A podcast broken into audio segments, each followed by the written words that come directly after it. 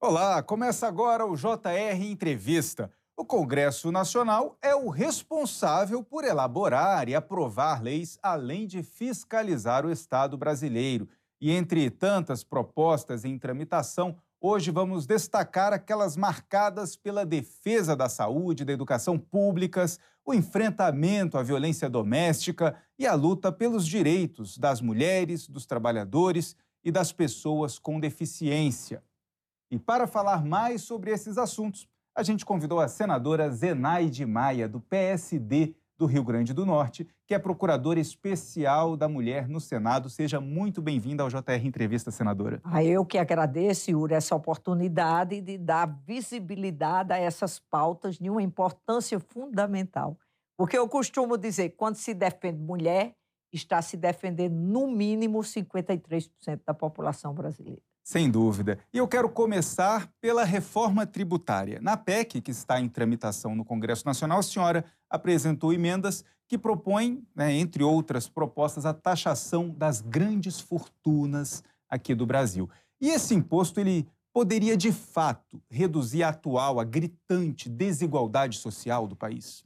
Não tenha dúvida disso, porque os países mais civilizados que taxaram lucros e dividendos e que taxar as grandes fortunas reduzir a desigualdade social. Essa desigualdade que está sendo vista no nosso país, isso é, como você falou, é gritante e não faz bem para ninguém. Como é que 1% da população tem mais de 50% da riqueza de um país? Mas nessa, nessa discussão toda, as críticas já vieram do outro lado. Né? Por exemplo, a medida não geraria um efeito na arrecadação significativo para o país, não haveria mudanças estruturais né, no Brasil, e isso ainda poderia provocar uma fuga de investimentos, porque essas pessoas que têm muito dinheiro poderiam levar esse investimento daqui para qualquer outro país. Como responder a isso? Olha, os países da OCDE só tem o Brasil e outro país africano, os países da OCDE. Eu estou dizendo aqueles que, inclusive, têm os, país como os Estados Unidos eles taxam sim lucros e dividendos. Essa reforma tributária, nada contra unir os impostos, diminuir a burocracia, mas essa reforma não faz o que deve fazer a justiça tributária. Quem ganha mais, paga mais, quem ganha menos, paga menos, quem lucra menos, paga menos e quem lucra mais, paga mais. Até porque, sobre lucros e dividendos, o Brasil, como eu falei, é um dos únicos países do mundo que não cobra impostos sobre lucros e dividendos. Eu citaria aqui bem rápido um exemplo. Um trabalhador que ganha menos de 5 mil reais paga 27,5% de imposto de renda. E um grande empresário, seja de que ramo for, que faz retiradas de 300 mil ou mais, paga zero de imposto de renda. Aí, para onde vai os impostos? O Brasil cobra quase 50% de imposto na cadeia final consumo e serviços. E os Estados Unidos, por exemplo, é quase 50% sobre lucros e dividendos. Essa é uma reforma tributária que não faz justiça tributária e que também não, não é, continua tributando quem não deve ser tributado.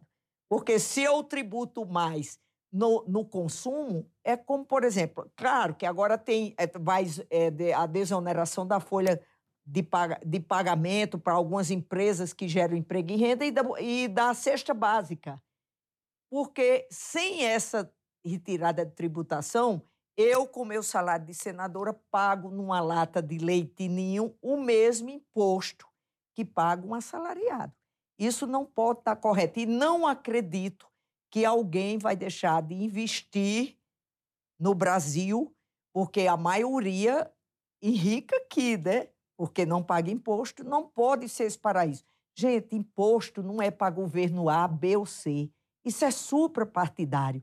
O imposto que o povo brasileiro paga é para educação pública, saúde pública e segurança pública, que a gente sabe que sem recursos não se faz esse tripé que é de uma importância fundamental para o povo brasileiro, né? Mas essa discussão né, de grandes fortunas, de tributar lucros e dividendos das empresas, exatamente para tentar reduzir essa desigualdade tributária, né, o pobre do Brasil paga muito mais imposto, como a senhora acabou de falar, que o rico.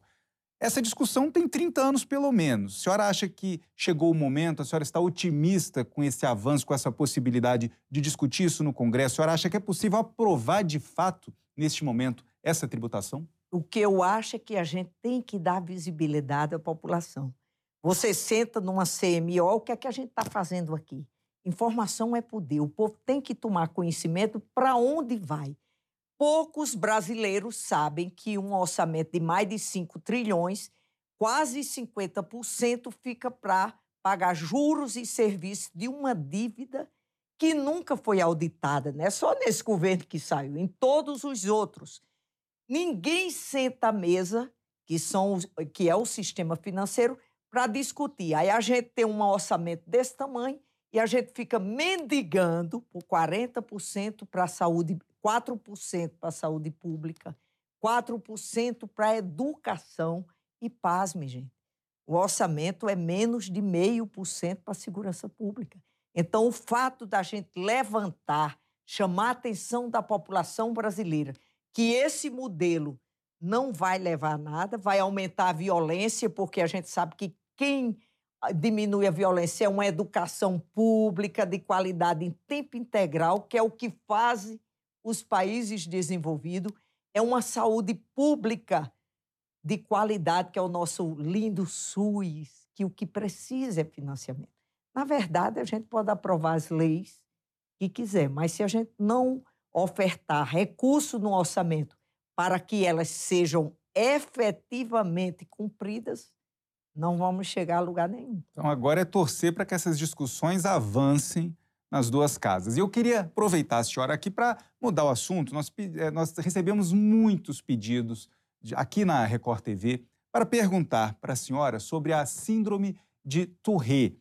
É o nome francês, né? em português escreve Tourette. A gente é. tem diversas pronúncias diferentes pelo país sobre a síndrome, mas é aquela síndrome que se caracteriza por diversos tipos de tiques que a pessoa acaba tendo ali involuntários, ela não consegue controlar né, o tique. Podem ser tiques é, de movimentação, motores ou até vocais, né, de, de gritos, de falar coisas que a pessoa nem quer naquele momento, né?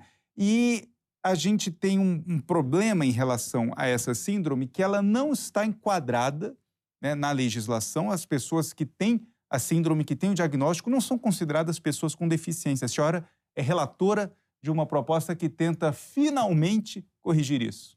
Olha, 1885, Touré ou Tourette descobriu essa síndrome, que é um diagnóstico clínico e não tem explicação para ela não estar nas mesmas condições como com pessoas com deficiência. A gente sabe que tem vários graus da doença, o diagnóstico é clínico e só o fato dessa relatoria minha já favorável a gente de lá vai para os direitos humanos e eu quero fazer é, audiências públicas, porque quando a gente dá visibilidade a uma síndrome dessa, a gente chama a atenção não só da sociedade civil, mas dos trabalhadores da saúde, lá na saúde primária, que é quem já vai chamar a atenção, já que o diagnóstico é clínico.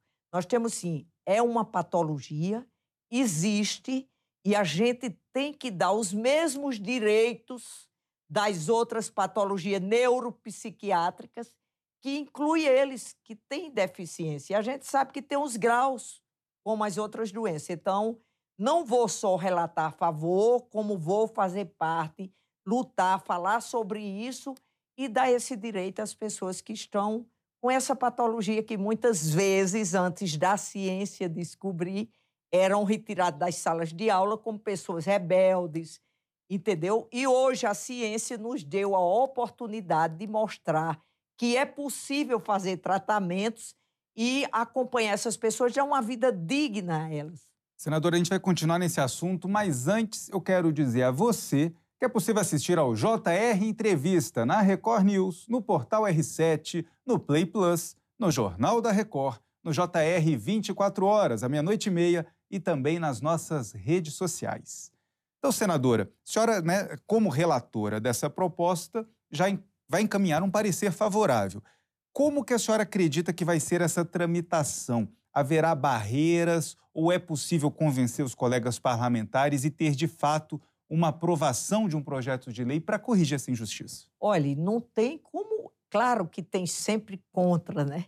Mas não tem como a gente não. A, a patologia existe, os pacientes existem, os brasileiros estão aí e estão clamando por isso. Então, cabe ao Congresso Nacional fazer essa lei, já botando na lei que fica mais difícil ser negada, porque quando a população sabe que existe uma lei lhe protegendo, ela tem, onde não estiver sendo atendido, já ter com quem reclamar com valores legais.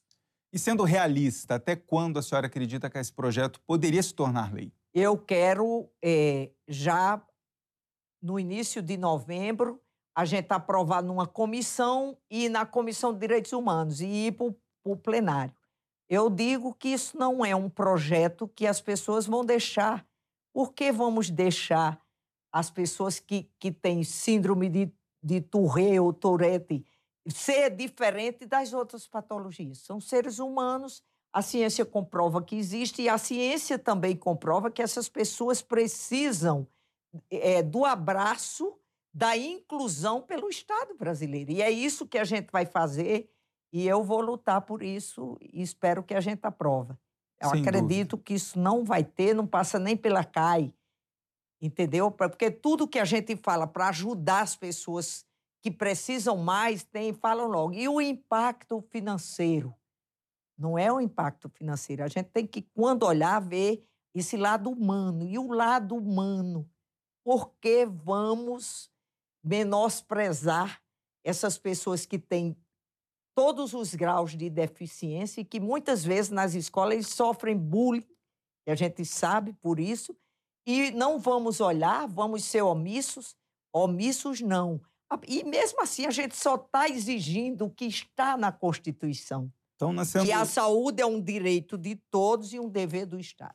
É o final do ano, o Senado deve resolver essa situação, Eu acho que a gente consegue e vai cobrar o sancionamento da presidência da República. Perfeito. E voltando à reforma tributária, a senhora também apresentou emendas para tributar aqueles produtos considerados nocivos à saúde. E aí esse imposto a mais de um produto nocivo à saúde iria justamente para o tratamento de doenças que seriam, quais seriam esses produtos e para que tipo de ajuda né, na, no reforço à saúde iria esse recurso? É, já está a proposta de emenda, a reforma tributária, é botar, além de tributar esses produtos, o Brasil é um, um país que, quando a gente fala de extrativismo, é praticamente esse povo não paga imposto. Eu citaria aqui, por exemplo, o minério, extrativismo mineral a gente vê isenção fiscal bilionárias para o extrativismo mineral, que não só adoece o meio ambiente,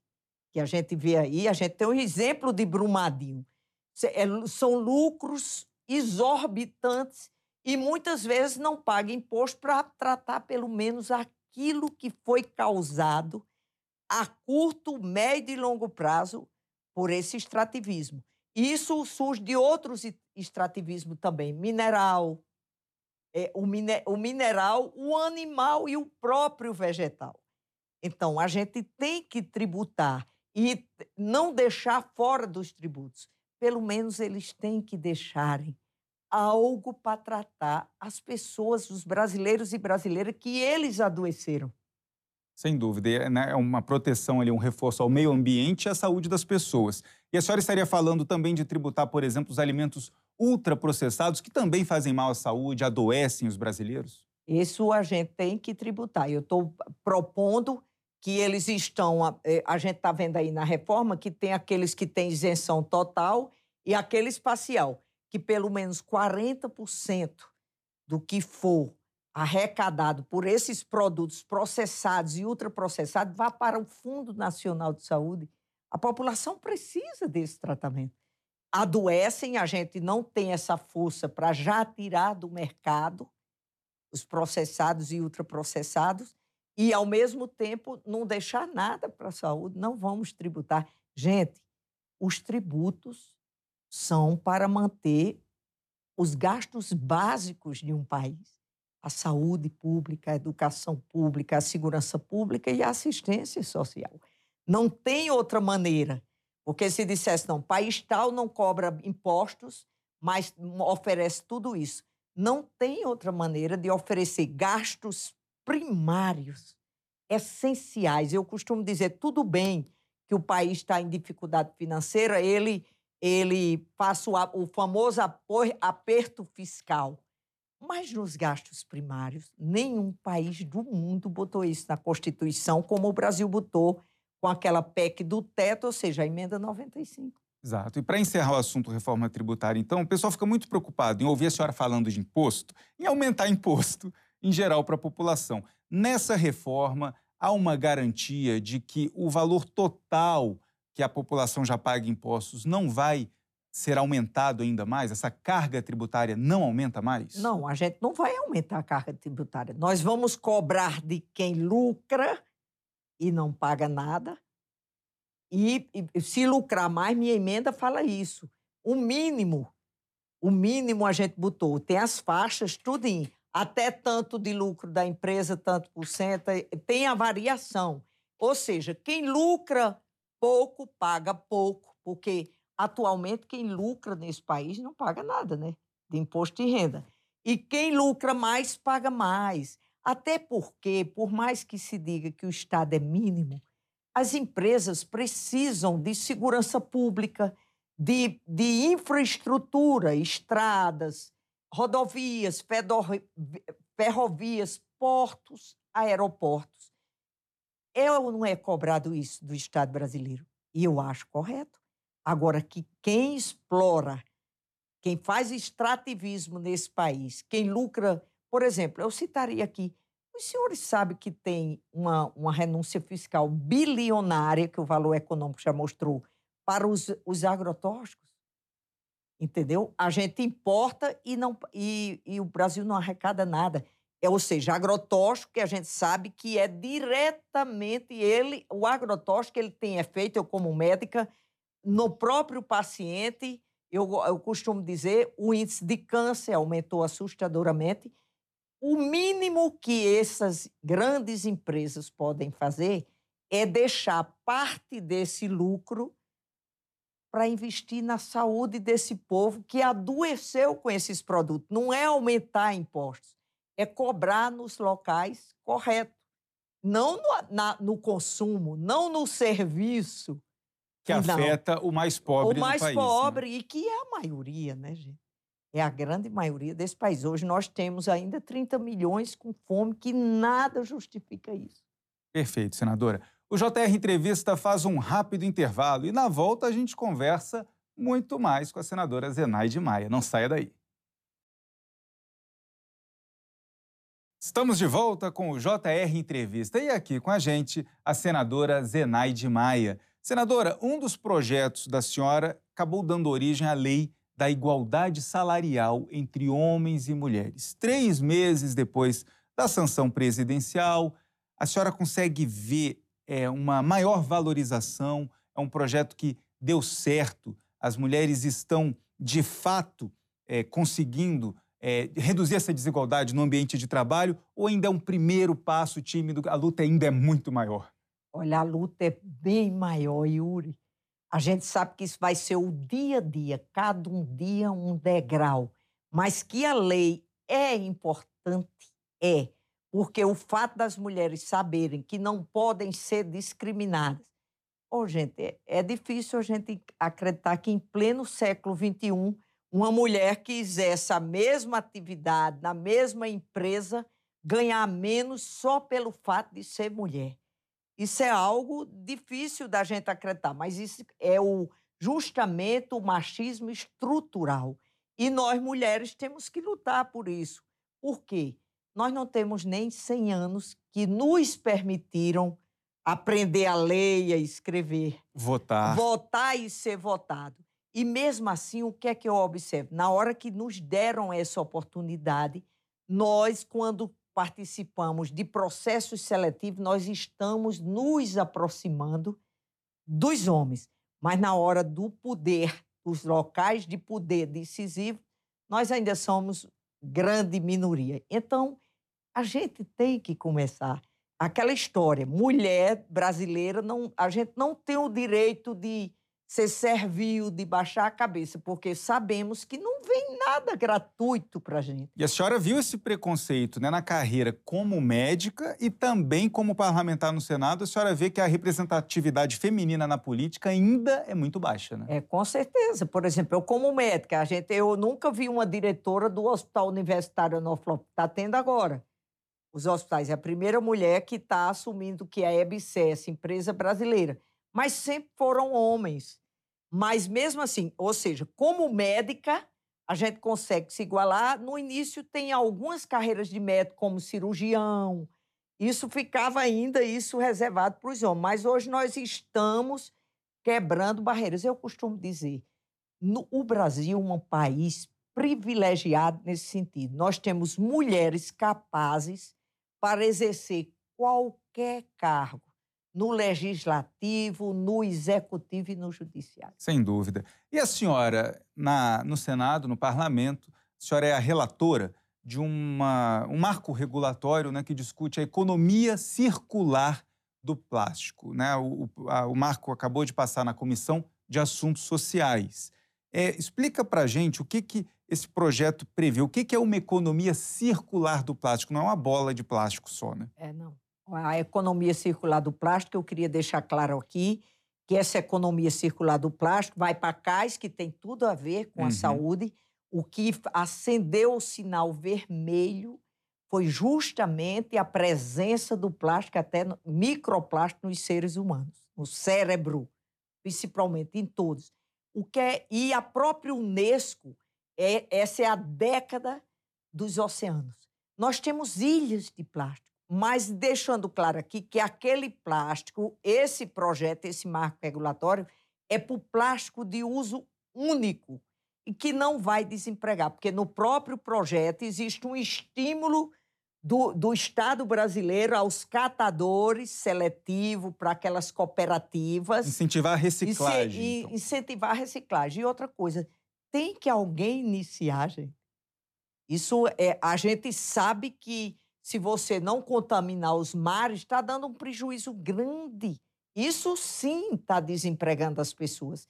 Então, aprovamos na CAS, vamos para as outras comissões, começando isso, olhar e também a mesma coisa, dando visibilidade ao povo brasileiro, que isso é um projeto que toda a sociedade tem que dar a mão, a conscientização desde a sua casa, de separar o, o, o, a, o lixo o lixo seletivo, que a gente precisa educar a nossa população. Nossas indústrias, que vai dar tempo, quem produz o plástico, quem faz isso é um, é, o plástico todo é um derivado do petróleo, né? Pois é. A gente sabe disso. Então o que é que acontece? Precisa sim. Isso aqui não é aquela que dá a entender esse pessoal que é de, de, essa defesa da natureza desenfreada. As universidades brasileiras que estudaram descobriram a presença do microplástico, que é um perigo. Isso mostrou que a gente precisa reduzir a produção de plástico. Começa pelo o plástico de uso único, porque já, se já chegou ao cérebro das pessoas, a gente não tem ideia de onde vai chegar. Agora, mais. o banimento do plástico de uso único, ele não atrapalha a economia do país? Tem empresário reclamando dessa não, proposta. Não, claro. Eu, eu, você imagina, né? Claro, mas ele pode sim. A gente começa, por exemplo, pelo canudo, o, o, o fast food, de uma maneira geral. Tem que ser, porque só a, a coleta seletiva não está. Porque quando processa, a gente está descobrindo, você vê o que é a ciência e a tecnologia, que o microplástico, aquele que a gente não vê, ele está chegando ao organismo do ser humano. E eu acho, gente, que a gente tem que ter esse olhar dessa política do bem comum. Isso aqui é suprapartidário.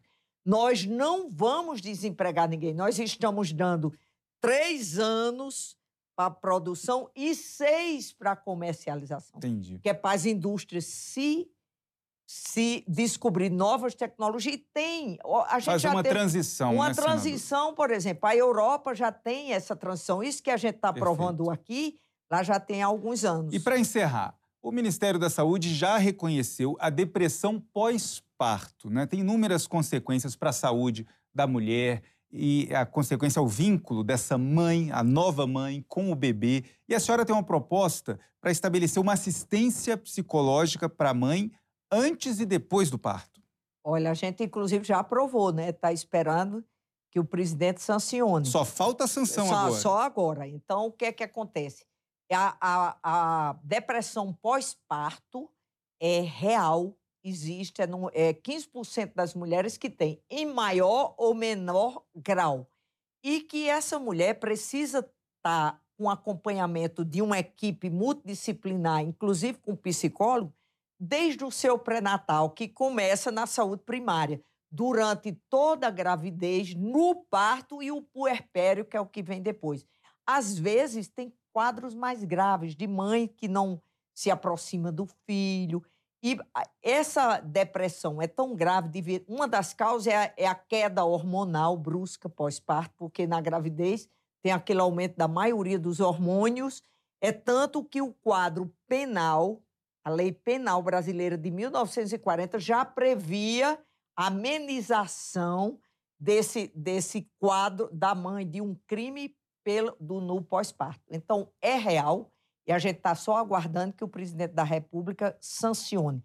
Cabe à população, gente, vocês mulheres grávidas aí do Brasil, fazer seu pré-natal bem direitinho no seu posto de saúde e exigir um acompanhamento durante toda a gravidez. Perfeito.